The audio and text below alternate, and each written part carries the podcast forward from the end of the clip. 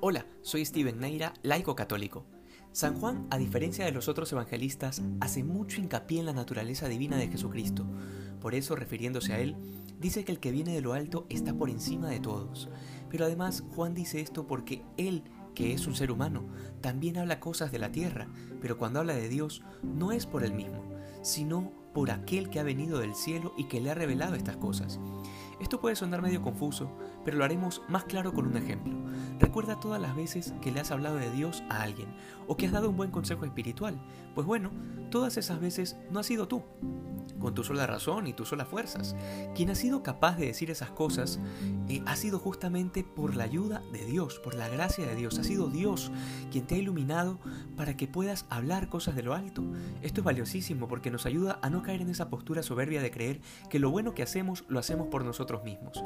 Es verdad que nuestra voluntad juega un papel importante, pero sin la gracia de Dios que viene de lo alto es imposible. Por allá por el siglo IV hubo una herejía en la iglesia llamada pelagianismo, y se llamaba así, tan raro, por Pelagio, que fue quien la propuso, y decía que la gracia de Dios no era necesaria, sino que con nuestro propio esfuerzo podíamos alcanzar la salvación. Escuchas esto y tal vez logres identificar que este pensamiento no es correcto, pero te sorprendería la cantidad de católicos que viven bajo este criterio, creyendo que todo es por su propio esfuerzo. Por eso hay tantos que cuando caen en pecado no sienten dolor por haber ofendido a Jesús, sino porque fallaron sus fuerzas, porque fracasaron, porque no pudieron vencer. Hoy San Juan nos recuerda que todos los que no, todo lo que nos viene de lo alto, todo lo bueno que haces, es gracia de Dios. Luego, esto nos recuerda algo muy importante también, y es que Dios es veraz. Quiere decir que Dios siempre dice la verdad y no miente. De hecho, a partir de Jesús, sabemos que no solo dice la verdad, sino que Él es la verdad.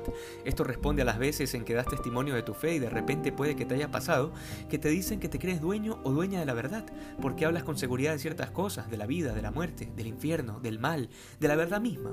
Pues bueno, Recuerda que esto que hablas no es algo que sea tuyo, sino que es algo que has recibido y que viene de Dios y que por tanto es verdad es que no somos dueños de la verdad, pero somos sus testigos.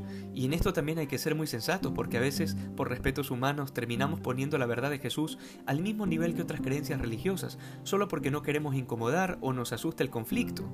Pues bueno, seguramente era la sensación que tenían los apóstoles ante los judíos o los paganos cada vez que predicaban sobre Jesús muerto y resucitado.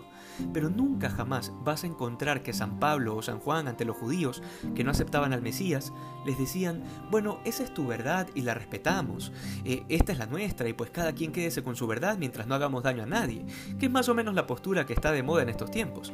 Créeme, si a Pedro lo crucificaron de cabeza y a San Pablo le cortaron la cabeza en Roma, no fue por respetar las religiones paganas de los dioses romanos o la necedad de los judíos, fue justamente porque predicaron la verdad de Jesús sin miedo, y a pesar de que algunos le escuchaban y otros se ofendían, la verdad era anunciada, porque ese fue el mandato explícito del Señor, y es el mandato que hemos recibido tú y yo desde el sacramento de la confirmación. San Juan pone la verdad de Dios por encima de cualquier juicio humano, para que no confundamos la verdad divina con cualquier ideología o idea. No, llevamos una gran lámpara de fuego con mucha luz, que como dice Lucas 8:16, no es para esconderla debajo de la cama, sino para que alumbre a todos. Que hoy seamos testigos de que Dios es veraz y sobre todo que eso se testifique en nuestra propia vida y así seamos más santos que ayer.